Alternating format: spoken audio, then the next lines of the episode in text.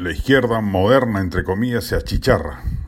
La izquierda moderna y progresista, eventualmente hasta liberal, tenía una oportunidad de oro con el triunfo de Castillo para asentar sus posturas, marcar su cancha y establecer una buena plataforma de acción para las elecciones futuras. Pero el afer Bellido Cerrón terminó por desbaratar cualquier posibilidad en ese sentido porque una cosa es respaldar al gabinete que preside Mirta Vázquez, con quien claramente comulgan, y otra hacerlo con el anterior, cuando se tragaron piedras de molino sin rubor ni remilgo.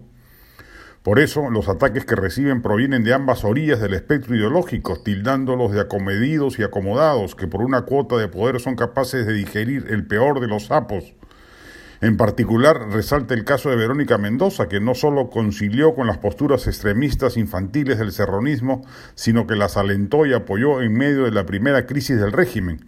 En la famosa reunión en la calle Roma, la residencia del ministro de Justicia Aníbal Torres, cuando se le pidió a Cerrón su alejamiento y la salida, y la salida de Bellido, Mendoza respaldó increíblemente al ex gobernador de Junín se cargan mucho las tintas respecto de la urgencia y necesidad imperativa de que cuaje una derecha liberal distinta a la versión mercantilista, conservadora y autoritaria que lamentablemente crece y medra a su alrededor.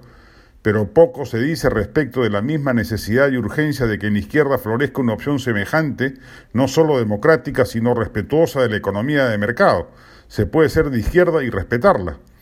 Hasta el momento, su presencia en el gobierno constituye islotes que no se la juegan en defensa de sus postulados.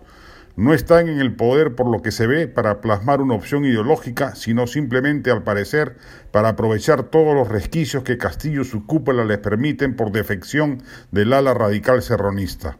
Así, Grita el silencio de esa izquierda cuando el presidente lanza un disparate catedralicio como el de la estatización de camisea que tanto daño produce en la comunidad inversora del país. El mutis es absoluto, ni una sola manifestación divergente, ni un pedido interno de rectificación.